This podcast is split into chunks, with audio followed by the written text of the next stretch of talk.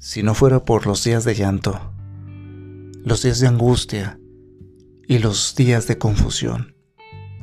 Hoy no sabría qué decisión tomar.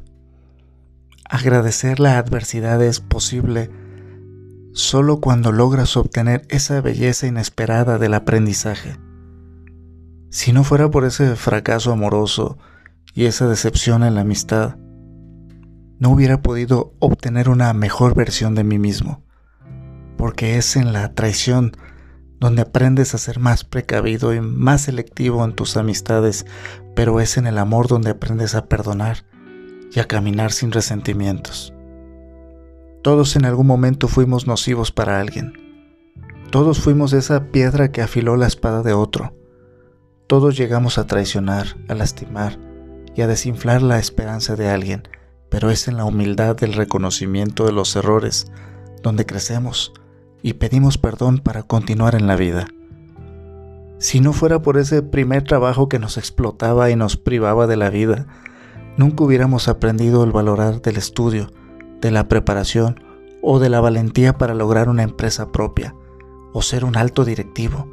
Nunca hubiéramos aprendido que, sin importar el puesto, lo que realmente importa es amar lo que haces. La vida está llena de enseñanzas, las pruebas reprobadas son pruebas repetidas.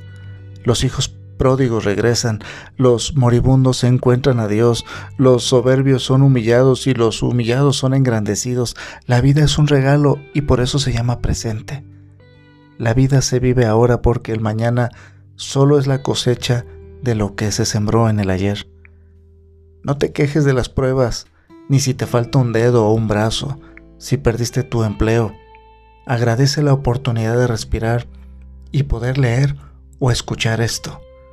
No te quejes si te abandonaron, no vivas en el rechazo, no vivas en la condenación. Levántate, sacúdete el polvo de la crítica. Nadie puede juzgarte, solo Dios y su perdón es ilimitado.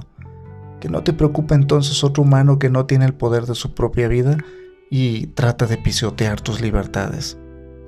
Si no hubiera sido por las lágrimas de los errores, no podrías saborear las victorias de los éxitos. Deja que el pasado te enseñe, deja que el presente sea tu laboratorio de la mejora continua y disfruta la cosecha de la experiencia y levanta los frutos del aprendizaje. ¿Qué hubiera sido si todo hubiera sido perfecto? Hubiera sido muy aburrido.